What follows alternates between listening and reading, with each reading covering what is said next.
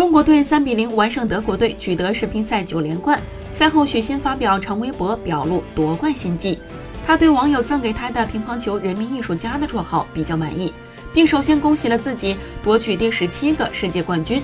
许昕说：“这次比赛我打了几个神球，也被赋予了‘乒乓球人民艺术家’的称号。也有很多人问我，你觉得最精彩的球是哪一个？我特别喜欢网友的答案，下一个。”最后，许昕表示感谢自己这只极具想象力和创造力的左手，他当手模绰绰有余，但他不限于这个，因为可以做得更好。这是一波自吹，大家别在意就行。